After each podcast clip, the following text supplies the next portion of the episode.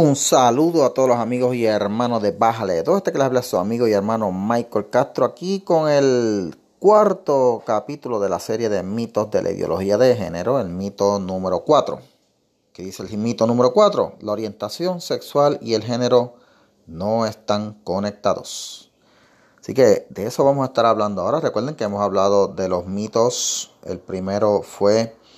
Eh, que hay un espectro biológico sexual. El segundo mito es que el género es un constructo social. El tercero es que hay más de dos géneros y ahora pues el cuarto supuesto, dice la ideología de género que la orientación sexual y el género no están conectados. Pero siempre repasamos, el sexo es algo biológico. Se nace varón o hembra, eso está en la genética y no cambia. El género o la identidad del género que es como alguien se comporta o se expresa, se expresa solo de dos maneras, como varón y hembra, y también es resultado de la biología y es una expresión de cómo está el cerebro eh, formado. Y en cuestión de la expresión de género, pues eso se expresa de manera masculino o femenina, ya eso es totalmente divorciado de la biología, es una elección y puede estar influenciado por condiciones mentales o por asuntos culturales y también por elección propia de la persona. Así que, teniendo claro eso, el capítulo 4, el mito 4, que habla la doctora de Brazo, dice que empieza por decir este asunto de lo que son las terapias de conversión, que aquí en Puerto Rico se estuvo hablando bastante del asunto. Y ella dice que hay una, eh, hay una diferencia entre terapias de conversión y terapias para disforia de género. Los grupos que están abogando por la eh, imposición de la ideología de género quieren hacer ver como que las terapias por disforia de género, que incluyen terapias y consejería también, eh, son terapias de conversión. Las terapias de conversión se le llaman a prácticas que hubo en algún momento de personas que decían que querían convertir a las personas homosexuales y recurrían a a, técnicas que están, pues, obviamente rayan en lo criminal, como usar electroshocks y cosas así, pero esos fueron casos aislados, casos de personas que los obligaban a ayunar, esas cosas, sí, pude, hubo casos de esos en Estados Unidos, pero fueron casos aislados y esas personas, pues, se les procesó criminalmente, porque obviamente usted no puede electrocutar a nadie, ni obligar a una persona a dejarlo sin comida, porque eso ya cae en maltrato, ya eso es agresión, eso está claro. Eh, pero lo que es la terapia para disforia de género, que es, esta condición mental donde la persona no se siente a gusto con el cuerpo con el que está. Por ejemplo, hombres que dicen que no se sienten como que son hombres, ellos sienten que son mujeres, pues hay una terapia para eso. Eso no es, eso no es terapia de conversión, es una terapia psicológica que se le da a las personas para ayudarlos a superar esa fase. Pero todo, eh, eh, eh, la idea de la fluidez sexual se ha inculcado tanto en, en, en, la academia, en los medios y lamentablemente en la práctica médica que los doctores, pues muchos ahora tienen miedo de expresarle a las personas y decirle, mire que en muchos casos lo que esto que usted está sintiendo, dile un tiempo a que pase, especialmente cuando son niños o adolescentes, dele tiempo a que pase, sino que eh, por meramente decir eso, eh, ya se les puede penalizar. Eh, y, la idea de que el género es un constructo social, dice la doctora Debra Son, fíjense en lo que ella dice, estoy, estoy citando. Si el género es un constructo social, entonces la orientación sexual es una elección. Ciertamente, por eso es que a veces, aquí hubo una vez un, en un debate de la gobernación donde el doctor César Vázquez estaba hablando y decía de las preferencias sexuales, las preferencias sexuales de, de algunas personas, y la señora Gisette Cifredo le dijo, lo corrigió y le dijo que, que, no, que no se dice preferencia sexual, sino orientación sexual. Bueno, pues la doctora Debra So dice, usando esta mentalidad de ustedes mismos que dicen que el género es un constructo social, pues si eso es un constructo social, la orientación sexual, que es la forma en que las personas eh, se expresan su sexualidad, pues también es una elección. Así que si es una elección, es sujeto a, ser eh, cambiable por la persona o por terapia. Dice la doctora Debra So también que si la orientación sexual es flexible y cambiable en vez de rígida y fija, pues esto implica que cualquiera puede ser convertido en heterosexual. Por lo tanto, la orientación sexual y el género, si no están conectados, según dicen las personas de la, de la ideología, pues estas cosas le aplican. ¿Ok? Pero la ciencia hasta ahora ha probado que nadie nace gay. Pero sí algunas personas pueden tener una predisposición hormonal en el útero que puede influir en su conducta. Lo habíamos hablado en un episodio anterior. Eh, hay, se pueden dar situaciones en donde la mamá, por alguna razón u otra, puede tener un desbalance hormonal y ese desbalance hormonal que se manifiesta en un aumento o disminución en la testosterona en el cuerpo de la mujer, porque las mujeres tienen testosterona, puede afectar el desarrollo del bebé. Así que todo depende de mamá. Eh, eh, y sí se ha probado que en algunos casos de personas que son homosexuales, eh, y en algunos casos de personas que se identifican como transgénero, su cerebro tiene una disposición distinta a la que, a la que, corresponde, a la que no corresponde con su género. Pero, pero, son excepciones, no son las reglas. Por eso es que sí, algunas personas pueden nacer con una disposición a que cuando se, eh, su orientación sexual, cuando se desarrolla, se desarrolla de una manera distinta a lo que es lo que, a lo que corresponde a su, eh, su género.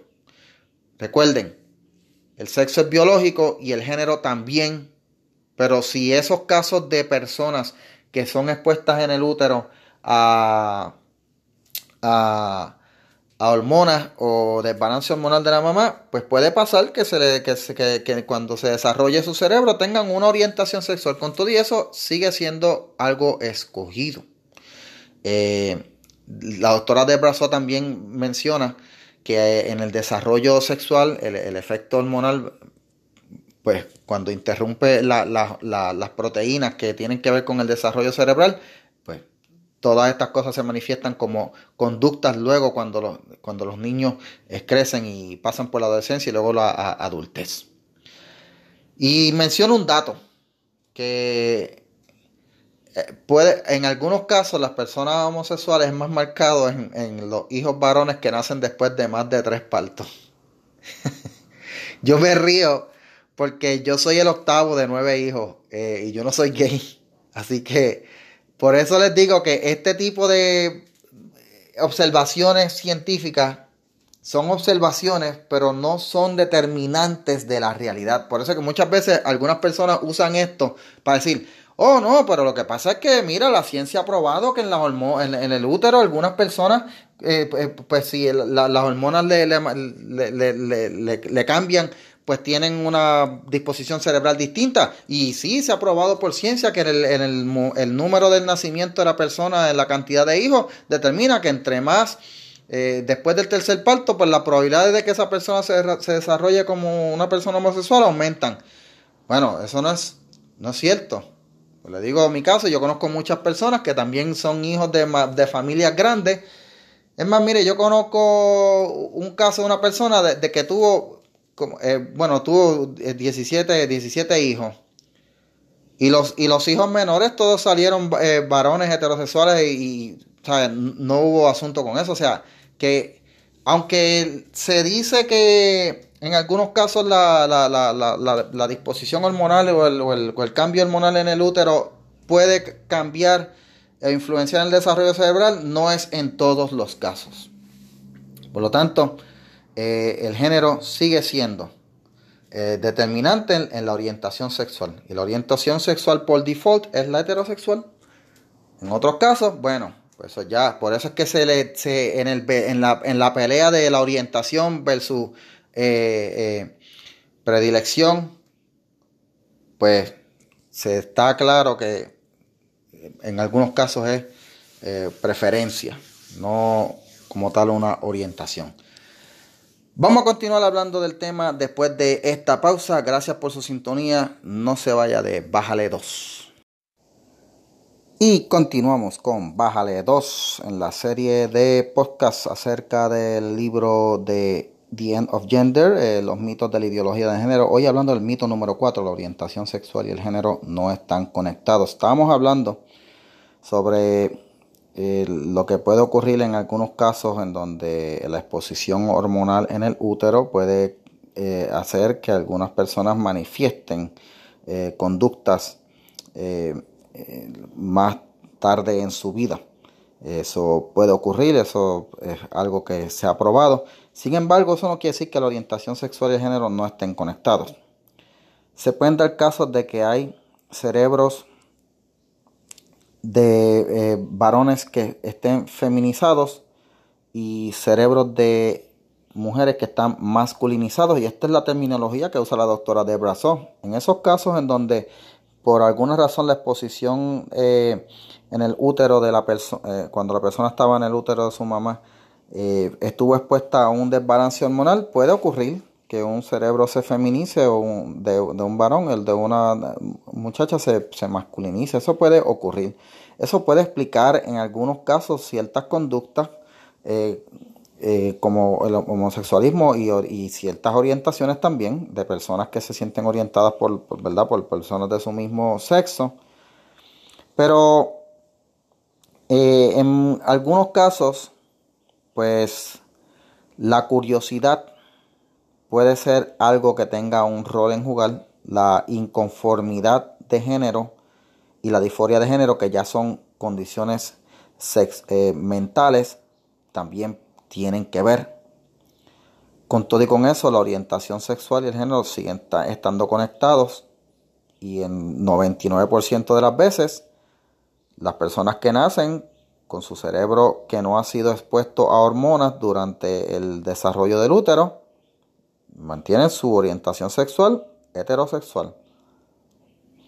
Eso es lo que está conectado. Pero a veces eh, eh, con esta eh, ideología se quiere dar a entender, por ejemplo, los casos de niños que tienen una, tienen a veces curiosidad hay niños que, vamos, cuando yo era maestro, yo recuerdo que hubo un caso de dos estudiantes, dos niñas, que nos avisaron que se estaban besando escondidas detrás de, los salones de la escuela. Se habló con las niñas, se les preguntó qué pasó, si es que estaban viendo algo, porque puede, puede suceder. Pero mire gente, pasaron los años y esas niñas crecieron, una se casó, la otra, pues no se ha casado, pero tiene su, su, su, pareja, que es un varón. Estoy hablando de hace años atrás, cuando yo trabajaba como maestro. Em, si la ideología de la, de la ideología de género hubiera estado impuesta en la escuela hoy día, pues esas niñas las hubieran catalogado inmediatamente como homosexuales. Simplemente porque en algún momento eh, como no actuaron conforme a su género, pues las catalogarían así y las hubieran buscado eh, eh, encaminar, encarrilar en esa dirección. Pero la identidad sexual, lo dice la, doctora So, está vinculada al género. La identidad sexual, la, forma en que la persona se expresa, está vinculada al género y eso está cimentado también en la expresión genética. Fíjense que la palabra cimentado es un término científico. La expresión genética es lo que determina el género y la identidad sexual, excepto en algunos casos que pueden hacer, se pueden dar. Algunos casos de, por ejemplo, niños con disforia de género que están diagnosticadas. Pero con todo y con eso, fíjense en algo. Y, aquí hay un asunto que, que no se habla mucho, pero en la comunidad LGBT, muchas personas gays y lesbianas están molestos con las personas transexuales porque si tú ves a un niño que es rápido, se viste de mujer y inmediatamente va a decir que es un niño trans, eh, estás eh, sexualizando a ese niño. Pero la realidad es que algunos niños con disforia de género, con disforia diagnosticada, cuando crecen terminan siendo eh, gays o lesbianas. Eso puede pasar. y lo otro que dice la doctora también es que algunos casos de disforia de género diagnosticadas, personas que están inconformes con su sexo, tienen una condición mental subyacente O sea, tienen una condición mental previa que puede que la disforia de género sea un síntoma de esa condición sexual y hay que diagnosticar esa condición primero. Por eso ella dice que es un peligro animar a alguien a cambiar de sexo, ya sea socialmente o, hormonalmente o quirúrgicamente, sin diagnosticar a esa persona de manera completa, a ver si hay alguna condición mental. Lo dice la doctora Debra Son. La han tildado de transfoba y de TERF y todo demás, pero está ahí, es la ciencia y es lo que se recomienda. Eh, apresurar a los niños bajo la premisa de que como la orientación sexual y el género no están conectados, porque fíjense que la idea es decir, ah, no te importa, no importa que seas niño seas niña, es como tú te sientas. Esa es la idea. Eh, pues si la persona se siente de una forma hoy y se le estimula a mantenerse así y se le estimula a que después cambie y se haga cirugía, pues miren, los, los casos de suicidio después de operaciones de cambio, lo había mencionado en el episodio anterior, son muchos y son notables y se han hecho estudios al respecto y se recomienda que se dé más consejería antes de que una persona tome esa decisión y no se le está recomendando ya a los niños. En el próximo capítulo vamos a estar, en próximo capítulo vamos a estar hablando del asunto del caso de Keira Bell. Lo que pasa cuando eh, se ignora la realidad de que el género y, el, y, el, y la orientación sexual están conectados y, que, y lo que pasa cuando se quiere desconectar eso, el peligro al que se expone a esa persona. La doctora eh, So habla al final del capítulo de lo que llama una analogía del carro y el motor. El cerebro es el motor y el cuerpo sería el, resto de la, carrocería, el carro.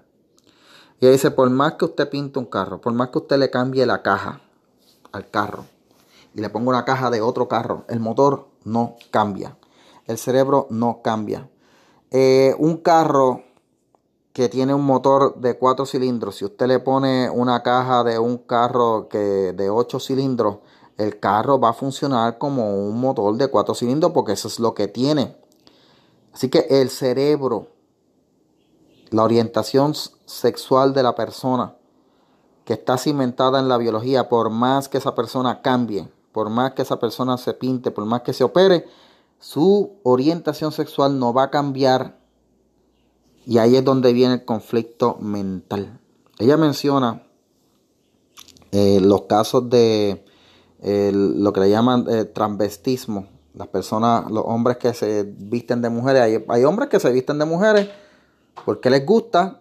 No es porque tengan una condición mental como tal.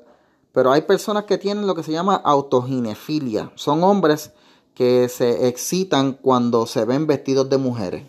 Ya eso ya es una condición mental.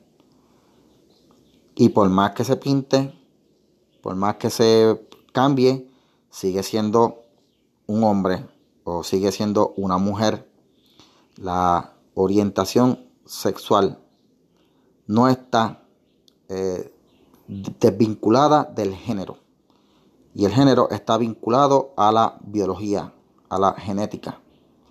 Así que ese es el mito número 4. Eso es lo que dice la doctora Debra en su capítulo. Y con eso culminamos este capítulo de hoy del mito número 4.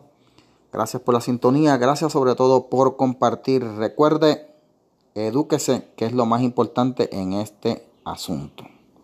Nos vemos en el próximo podcast.